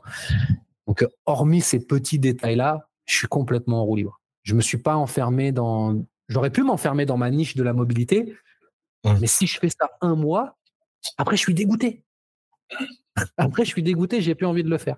Donc, je reste vraiment sur ce flow où c'est à l'inspiration, au feeling. Et ça me réussit plutôt pas mal. Est-ce que tu as des plateformes qui fonctionnent mieux que d'autres en termes d'acquisition ou par rapport à des profils de, de personnes, au profil de personnes que tu as envie d'avoir? Moi, j'aime beaucoup LinkedIn. Ok. Euh, LinkedIn, pour moi, aujourd'hui, c'est le réseau où j'ai eu le plus euh, d'interactions qualitatives, je ne sais pas si on peut dire ça comme ça, euh,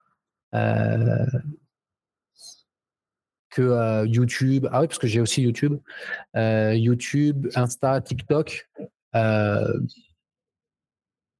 j'ai pas un vrai. Enfin, ouais, non, c'est pas. J'ai pas l'impression. C'est que j'ai rarement eu des euh, interactions fortes sur ces réseaux-là parce que c'est la nature même de ces réseaux où, le but c'est l'éphémère. D'accord? Sur LinkedIn. c'est du micro-contenu, quoi. Ouais, c'est ça. Sur LinkedIn, j'ai eu, eu ce plaisir de découvrir une personne qui m'écrit par rapport à un post que j'ai écrit il y a trois mois, tu vois. Ah, tu vois. Donc, j'aime beaucoup LinkedIn pour ça. Et puis, j'aime beaucoup LinkedIn aussi parce que, euh, euh, dans, mais ça, c'est mon, mon œil qui aime ça. C'est la partie euh, graphique, si tu veux. C'est beaucoup moins pop, c'est beaucoup plus sobre.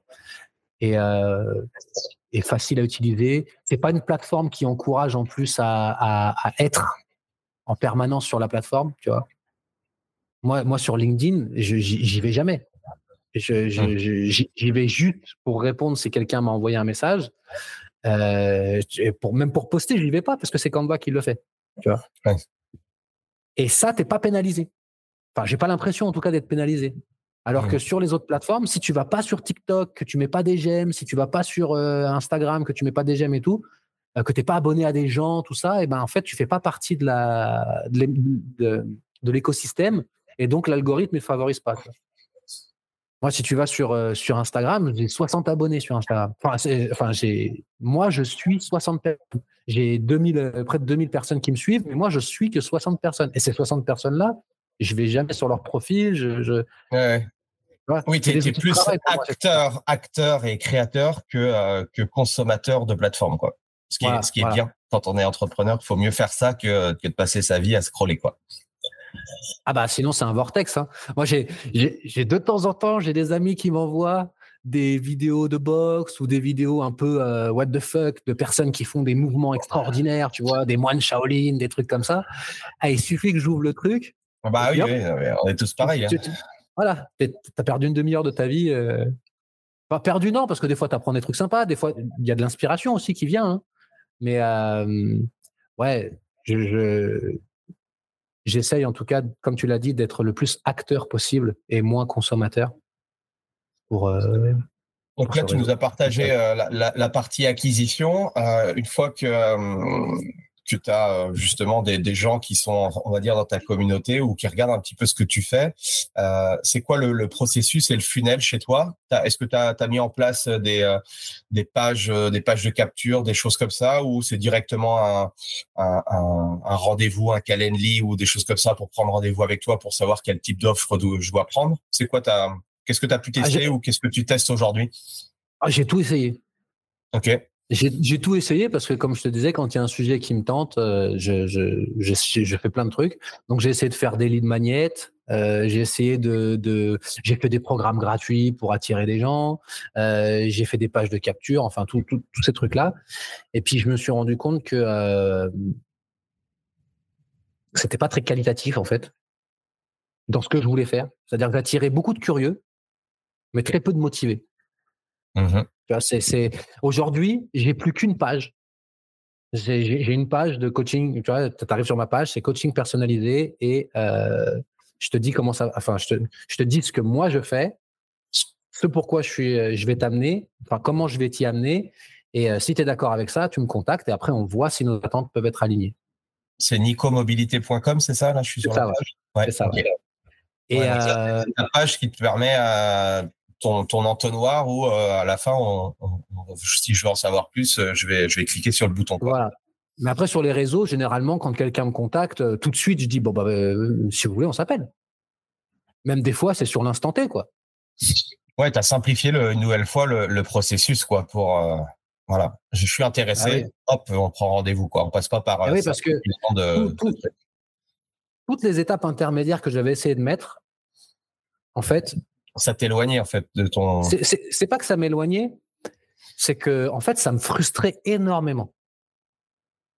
Ça me frustrait énormément dans le sens que je voyais des gens qui s'inscrivaient, qui recevaient le programme, des trucs comme ça, mais j'avais si j'avais un moyen moi de savoir s'ils avaient accédé au programme ou des trucs comme ça, derrière, j'avais aucun moyen euh, de les de les inviter à continuer ou de les inviter. Je, je sais pas comment dire. Il y avait la même l'aspect newsletter pour moi qui était un petit peu euh, qui était un petit peu euh, difficile à, mettre en place. Parce que euh, en gros l'école de la newsletter c'est si tu fais une newsletter il faut écrire souvent. Or moi je suis plutôt du genre à écrire quand ça me vient quoi. Donc ça a pas trop fonctionné parce que j'avais des au final j'avais des, des, des lignes qui n'étaient pas très qualifiées comme je te disais tout à l'heure beaucoup de curieux beaucoup de gens qui sont prêts à écouter les conseils que tu as leur donné mais très très peu qui sont prêts à passer à l'action. Mmh. Et donc, euh, je voyais pas l'intérêt d'avoir 3000, 3000 euh, personnes dans une newsletter et que quand tu envoies un mail, en fait, euh, ton mail, il est juste lu. Et en fait, j'avais l'impression d'avoir la même chose qu'avec les réseaux sociaux. C'est-à-dire que tu fais un mail, quand tu fais une newsletter, tu, vas, l'avantage de la newsletter, c'est que tu peux aller plus loin que le post Instagram, tout ça, tu vois. Moi, ce que j'aime dans la newsletter, c'est le côté intemporel. C'est le fait que la personne, elle peut prendre ce mail-là, l'archiver et le garder, tu vois. Moi, je donnais des protocoles de respiration, je donnais des protocoles de mobilité, euh, je parlais de, de, de, de mon expérience personnelle. Enfin, je, faisais des mails qui étaient parfois très, très longs, tu vois. Et c'est comme si j'avais l'impression que juste, tu sais, c'était, euh, tu vois, ah, bien, super, comme si la personne, sais, quand, tu vois que ta personne elle a ouvert le mail mais que tu n'as pas de réponse derrière, alors que tu l'invites à répondre, à poser la question, à machin et tout, je me disais ouais en fait euh, j'ai trois, j'ai 3000 leads, euh, euh, j'avais un taux d'ouverture de 65%, mais en fait j'ai 65 j'aime, tu vois, j'ai 65% de j'aime et j'ai pas de truc derrière, donc j'ai trouvé ça super frustrant. Et c'est, et c'est là en fait que je me suis dit ok, il faut il faut couper tout de suite. Il faut que la personne qui soit prête à, à passer à l'action, elle n'ait pas d'intermédiaire. Elle puisse tout de suite me contacter et que euh, même si au final on travaille pas ensemble, si je peux être la personne qui peut la guider vers quelqu'un qui va, qui va être plus à même de l'aider ou qui va lui donner une piste de réflexion, ton machin, moi j'ai gagné ma journée. Mmh moi, je fais ce métier-là parce que j'aime les gens. J'aime être avec les gens. J'aime partager. J'aime, tu vois, comme, comme on fait maintenant, j'aime, j'aime, j'aime partager mon histoire. J'espère pouvoir écouter la tienne aussi euh, euh, bientôt. Oui, la, simplicité, euh, la simplicité des, des, funnels et essayer le plus rapidement possible en fait d'avoir la personne qui est intéressée par nos services pour directement l'avoir par téléphone ou, par visio quoi. Ah, c'est ça, c'est comme on ferait avec un médecin en fait. Quand tu regardes au final, quelqu'un qui veut aller chez un docteur ou qui veut prendre rendez-vous chez un coiffeur, et il n'y a pas de funnel. C'est quoi, le C'est en visio? Tu, tu, veux voir la personne ou simplement le téléphone? Tu, tu fonctionnes comment? Ça dépend. Moi, j'aime bien la visio parce que j'aime bien voir les visages. J'aime bien. Euh, en même temps, ça, des fois, ça me permet aussi de voir la morphologie de la personne. Euh, ça lui permet de me montrer, tu vois, certaines choses. Mais il y a des personnes qui, pour un premier contact, euh, sont plutôt vocales. Bon, bah, on prend le vocal, il n'y a pas de problème. Moi, c'est vraiment, euh, je suis flexible sur ça. J'ai de moins en moins de préférences et plus de tolérance. tu t'adaptes, quoi. Qu'est-ce que tu as appris sur la partie Parce que ça aussi, c'est un, autre sujet euh, important.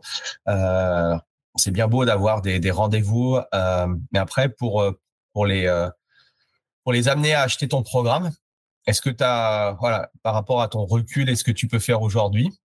Qu'est-ce que tu as pu mettre en place? Est-ce que tu as une méthodologie spécifique ou, c'est simplement en écoutant la personne euh, par rapport à ses, problématiques et toi, tu as la solution? Bah, voilà, Ça paraît une évidence. Ouais, en fait, aujourd'hui, j'ai plus un process, pas pour vendre mon programme, mais pour ne pas prendre la personne, en fait. Ouais, tu déqualifies les gens, quoi. En fait, c'est ça. C'est que j'ai eu pas mal de cas où parce que je répondais soit une illusion de perte ou de gain, j'acceptais de travailler avec une personne parce que je me reposais sur des promesses ou sur des trucs comme ça et pas sur ma première impression, tu vois. Mmh aujourd'hui, je suis intolérant sur ça. Enfin, c'est pas intolérant, mais j'ai envie de dire aujourd'hui, je, fais pas de concession sur ça. C'est-à-dire que euh, euh, il faut avant tout que moi le projet me plaise euh, et que et que la, la, la, personne elle réponde à certains critères parce que ça me déchire le cœur quand je travaille avec quelqu'un et que euh, bah, malheureusement euh, ça ça converse enfin, ça, ça, ne l'évolution espérée n'est pas arrivée tout simplement parce que la personne elle pas soit soit elle n'est pas à une étape de sa vie où au final le travail que je lui fais faire c'est ce qu'elle recherchait tu vois. Mmh ou soit parce que des fois euh, moi ça m'est arrivé de me rendre compte d'avoir des personnes qui sont dans une telle détresse émotionnelle en fait que je pourrais leur vendre un truc à 15 000 euros et qui prendrait, tu vois? Et, que, malheureusement, cet état de détresse émotionnelle fait que l'objectif qu'il m'a transmis, il n'est pas du tout cohérent avec ce qu'il est capable de faire, tu vois? Et là, à ce moment-là, c'est soit on réajuste les objectifs, soit je redirige vers quelqu'un d'autre parce que moi je peux pas je peux pas le faire tu vois. Il y a des personnes qui se mentent à elles-mêmes il y a des personnes qui sont honnêtes avec elles-mêmes. Et bien souvent heureusement hein, bien souvent heureusement en fait ce qui se passe c'est ah je vous appelle parce que je veux perdre du poids je veux soulager mes douleurs de dos et tout machin nanana. Ah oui mais en fait le problème c'est que j'ai une relation j'ai une relation toxique avec mon mari depuis près de dix ans ah oui, mais en fait, le problème, c'est que je fume et que je bois et que j'arrête pas, j'arrive pas à arrêter. Tu vois et là, c'est OK, c'est cool, tu es venu me voir parce que, ouais, le mal de dos, aujourd'hui, ça a été le déclencheur qui t'a. C'est ton corps qui t'a finalement dit tu n'as plus le choix, il va falloir passer à l'action. C'est mmh. génial.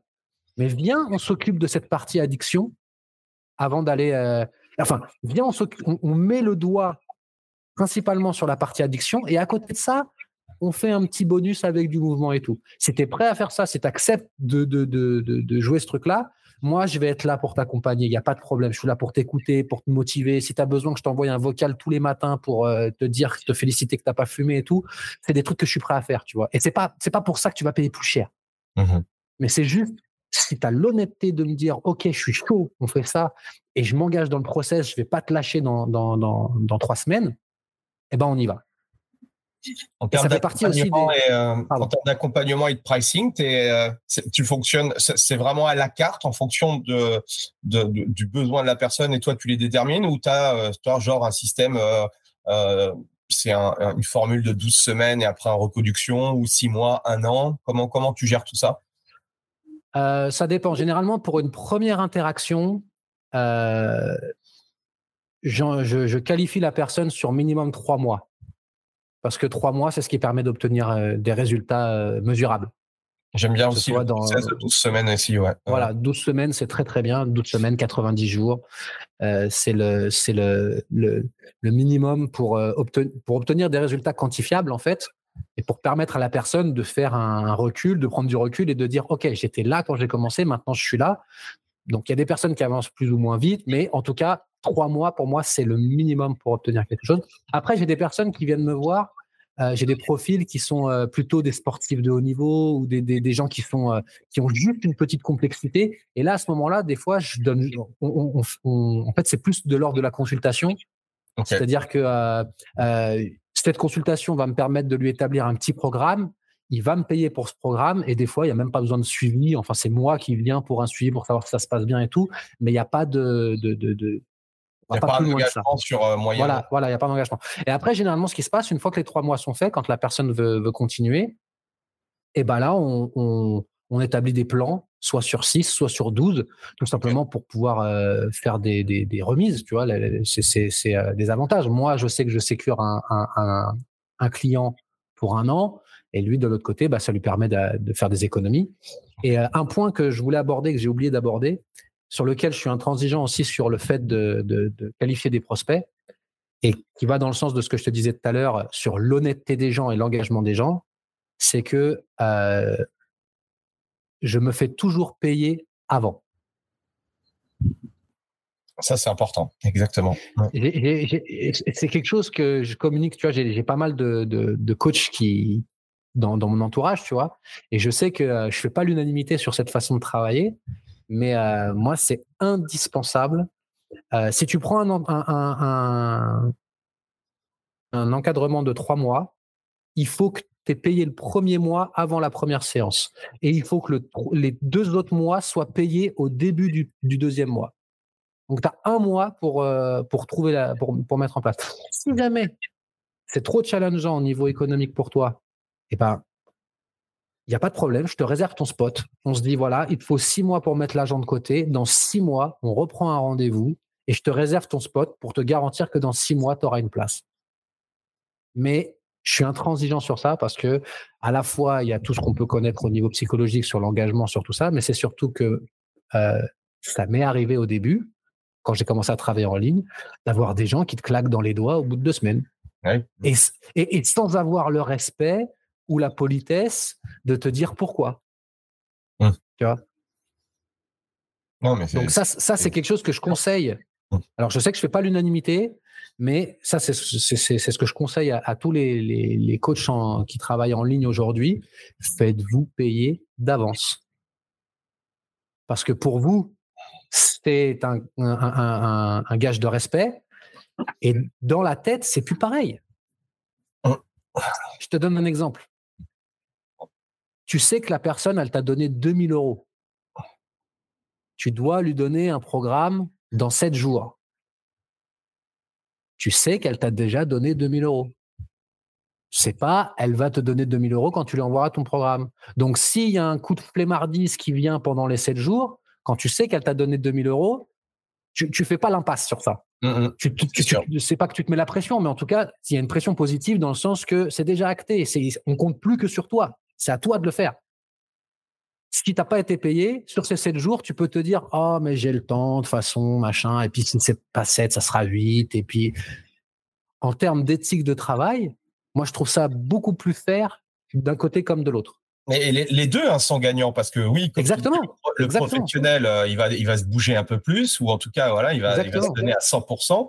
Et de l'autre côté, euh, le fait d'avoir donné de l'argent, même chose. C'est alors certes, c'est des motivations un peu extrinsèques et tout, mais c'est aussi un levier qui permet aussi de ah oui bon voilà euh, oui j'ai mis de l'argent j'ai investi de l'argent en moi je, veux avoir un retour sur investissement donc je vais faire en sorte que je vais suivre les les le plan de, de Nico quoi Ouais, c'est ça. Mmh. Et il y a, tu, tu, tu enfin, peut-être que tu l'as déjà vécu, mais j'ai été surpris de voir le nombre de personnes qui, si elles s'écoutaient, elles abandonneraient, quoi, alors qu'elles ont investi parfois plusieurs mmh. milliers d'euros. Alors que c'est juste, tu sais, il y a, y a mmh, je sais plus qui quel le, psychologue qui disait ça, mais il disait on, dans notre vie, on, on passe par trois. Il y, a un tiers de notre vie où on est super enthousiaste, super joyeux. Il y a un tiers de notre vie où on trouve que la vie est pourrie. Et il y a un autre tiers de notre vie où euh, on a l'impression d'être un moins que rien. Bah, c'est surtout pas dans cette période-là qu'il faut prendre des décisions. Mmh. Mmh, mmh. Et c'est incroyable le nombre de personnes où qui, sont sur une pente montante comme ça, et puis dès le premier obstacle, dès le premier truc, ont envie de tout lâcher, tu vois. Mais non, non, non, non, non. Si tu as payé aussi cher, c'est parce que ça dure longtemps. Si tu as payé aussi cher, c'est parce que c'est un processus qui n'est pas évident. Sinon, tu n'aurais pas besoin de quelqu'un pour le faire. Donc, non, non, non, non, non, n'abandonne pas, reste là, ça va bien se passer. comme, comme dirait l'autre. C'est principe des bonnes résolutions des gens, euh, s'ils sont pas exactement, euh, exactement. C'est vite un flop. Hein. et c'est ce que je, et ça rejoint ce que je te disais aussi euh, dans la façon de qualifier son client, c'est oui, s'il y a quelqu'un qui vient me voir parce que c'est les bonnes résolutions du nouvel an, parce qu'il est motivé, parce que la planète entière est sur cette fréquence de bonnes résolutions, c'est généralement c'est des personnes où je vais leur dire, ok, tiens, je te donne, je te fais pas payer, fais ça tu as une problématique? Tiens, je te résous ta problématique, je te donne ça à faire. Et si tu veux aller plus loin, on se recontacte. Et tu peux être à chaque fois que je sens ça, je fais un don. Tu vois, je fais un don à la personne. Tu as des problèmes de hanche, tu as des problèmes de, de, genoux, tu as des problèmes de dos, euh, tu as un problème euh, euh, de, sommeil ou d'anxiété. ok, tiens, je te donne ça. Je te garantis à 2000% que ça marche parce que c'est ce que j'utilise, c'est ce que j'utilise avec tous mes clients. Je te le donne gratuitement fais-le pendant trois semaines et dans trois semaines, tu reviens. Et eh ben généralement, ils ne reviennent pas. Parce qu'en fait, ils ne l'ont pas fait. tu vois? Alors que le gars, je lui ai donné un truc que normalement, je facturerais peut-être 400 euros, tu vois? Moi, j'ai déjà fait le, test, de, euh, bah, même auprès de auprès de, de, de, Monsieur M tout le monde pour la partie santé, mais également pour des professionnels, des coachs ou autres, où en fait t'offres une formation sur un sur un truc spécifique, tu offres le truc et tu fais payer le truc, tu vois. Les gens te disent "Waouh, mais le truc payant, euh, c'était euh, c'était hyper qualitatif." Je leur dis, vous savez, j'ai j'ai offert le truc il y a il y a quelques il y a quelques mois en arrière, personne ne m'a rien dit parce que tout ce qui est offert entre guillemets, bah, ça n'a pas été euh, ça pas été consommé si tu veux. Donc c'est assez drôle en fait ce ce, ce, ce truc là. Tu sais quel est le, taux de, comment on appelle ça, de d'accomplissement des formations en ligne sur Internet? Ouais, j'avais vu le pourcentage, mais je, te dirais là si tu l'as, C'était 3%. 3%. T'imagines? Ouais. 3%. Bah, c'est pour ça que oui, avoir des formations que simplement, moi à l'époque, je vendais que des petites formations ou autres, mais sans accompagnement, sans coaching, bah, c'est clair que c'est toujours la même chose. Euh, c'est là où tu vois que la puissance de l'accompagnement, c'est une force. C'est comme, euh, c'est comme les régimes, tu vois. Toutes les personnes qui, qui tentent, qui, essayent de faire un, une réforme alimentaire sans un accompagnement psycho-émotionnel à côté, il n'y a qu'une élite, en fait, qui y arrive. Tu vas avoir peut-être que 10 ou 15% des personnes qui font ça qui y arrivent parce qu'ils ont la force mentale, parce qu'ils ont le recul, parce qu'ils ont la, psychologie qui est alignée avec ça, tu vois, de traverser ce, changement euh, euh, physique. Mais on n'est pas tous euh, nés à la même enseigne et, c'est cool, tu vois. Mmh Mais c'est quoi, ta vision, toi, du, du métier? Comment tu, comment tu vois les prochaines années, ton business?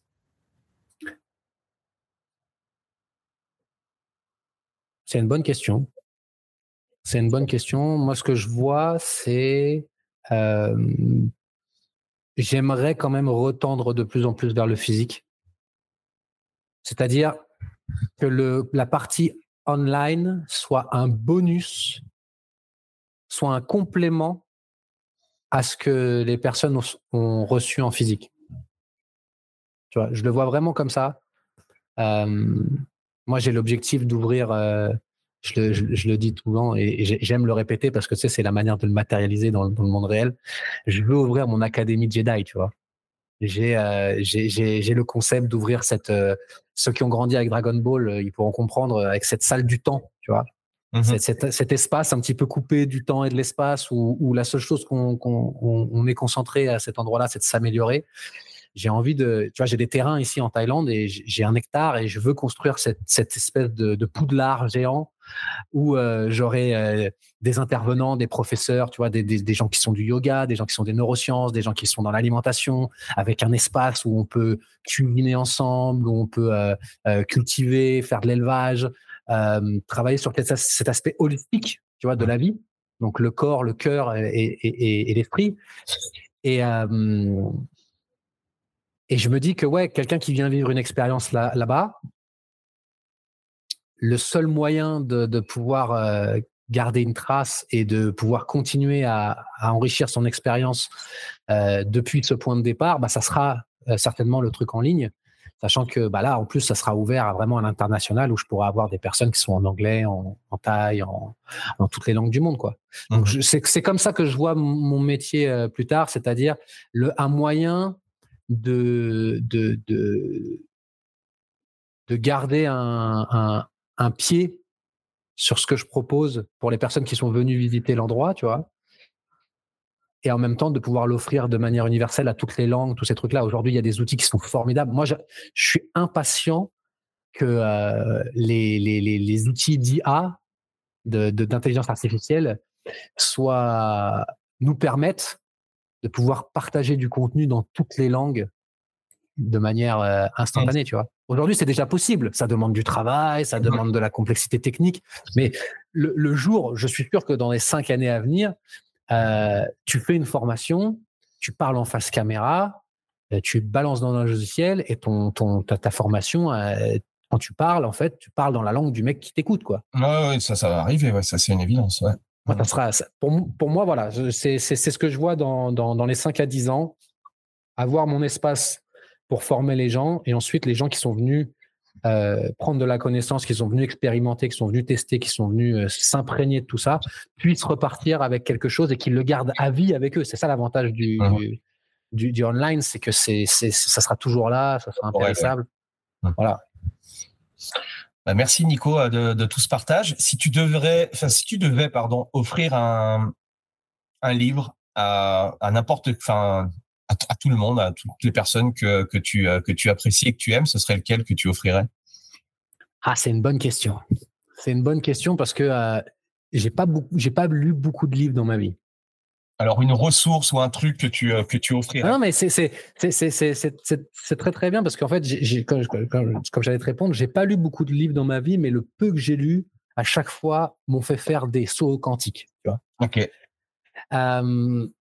celui que je pour moi celui le plus agréable à lire le plus le plus euh, divertissant et en même temps euh, celui avec les, les, les, plus de leçons dedans, ça serait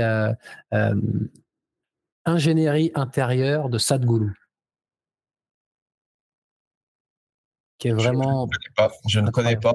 Et, euh, et c'est ce que j'ai dit euh, hier. J'ai aussi fait un, un, épisode de podcast et euh, même chose, le titre, je ne connaissais pas. Je lui ai dit que ça serait mes livres d'été. Donc du coup, ça sera mon deuxième livre pour pour mes vacances. Ah bah, ça, ça, ça, se, lit ça se lit très facilement. C'est rempli d'anecdotes, de, de, de, de sagesse, de d'invitations à expérimenter certaines choses. Euh, pour moi, ça a été. Euh, c'est un livre qui a résumé en fait beaucoup, beaucoup d'étapes que j'ai passées, qui, qui, a mis des mots sur des, des choses que j'avais compris. Et euh, en tant que passionné de pédagogie, la pédagogie de Sadhguru est absolument top level. Quoi. Voilà, c'est la simplicité. Si demain ou si euh, aujourd'hui, là, je, après notre euh, notre call, euh, je te donnais sur ton compte en banque 10 millions d'euros, est-ce que tu changerais quelque chose à ta vie? Bah, Je ferais mon académie Jedi. Et euh... donc tu continuerais à faire ce que tu fais? Ouais, je continuerai à faire ce que je fais et euh, euh, je j'essaierai de de faire fructifier cet argent au service de, de, de, alors pas de la planète, de la communauté, tout ça, mais juste au service de, de, de, de, mon environnement le plus proche, tu vois. Parce que je pense que c'est là qu'on a le plus d'impact et que c'est le plus facile d'avoir un, une action concrète.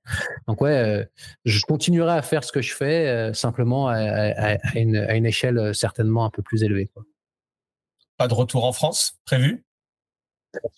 Peut-être. Euh, j'attends des confirmations de date euh, pour le mois de septembre. Ok. Ok, ok. ça sera une première depuis euh, trois ans, depuis, depuis 2019.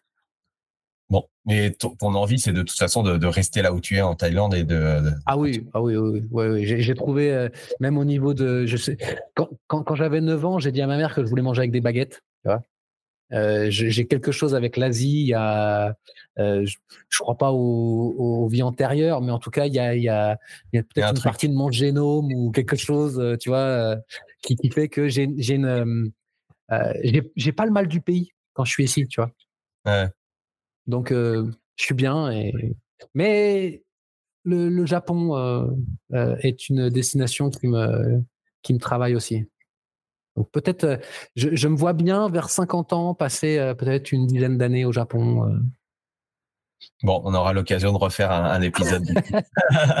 ben, merci, euh, merci pour tout ce, partage. C'était en tout cas pour moi hyper inspirant. J'espère que pour euh, ceux qui vont écouter jusqu'au bout, euh, ça l'a été également. Plein de pépites à en retirer.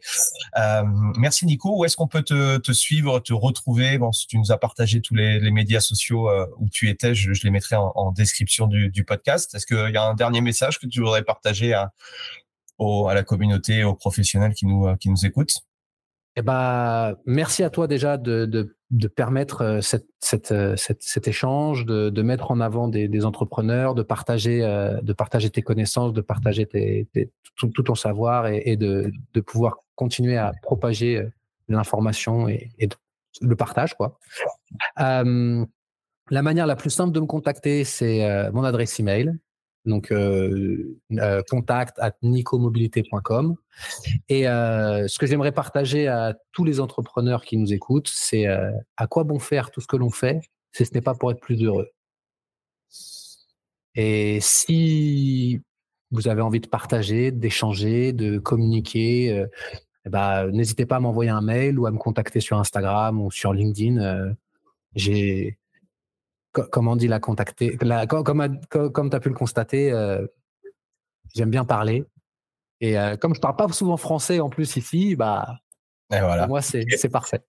Qui, qui, je pourrais inviter sur le, podcast? Est-ce que tu as quelqu'un à me recommander qui serait, euh, qui serait, qui serait intéressant également?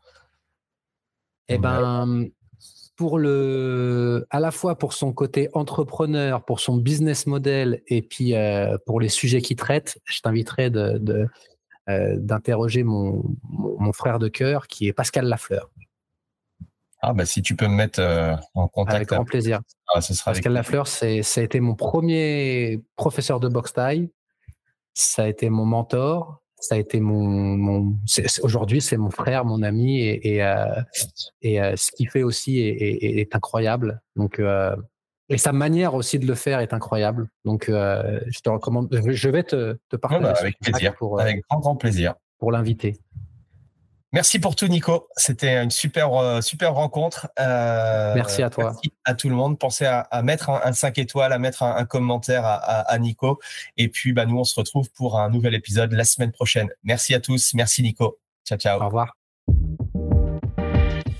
Voilà, c'est fini pour aujourd'hui. J'espère que l'épisode vous a plu. Merci d'avoir passé ce moment en ma compagnie. Deux petites choses avant de vous quitter. Si vous cherchez les notes de l'épisode ou vous voulez tout simplement me contacter personnellement, allez sur mon site andypoiron.com. Donc tout attaché euh, www.andypoiron.com. Vous trouverez toutes les informations nécessaires. Et dernière chose, et c'est la plus importante pour moi, si vous voulez m'aider à promouvoir ce podcast, eh bien vous mettez un avis 5 étoiles sur Apple Podcast. Si vous regardez euh, cet épisode sur YouTube, eh bien pensez à liker et à vous abonner à ma chaîne YouTube et Pensez à en parler autour de vous, euh, pensez à en parler à vos amis ou à vos collègues euh, dans le fitness. Ça permettra véritablement à ce podcast d'avoir beaucoup plus de visibilité. Voilà, en tout cas, merci, à très vite pour le prochain épisode.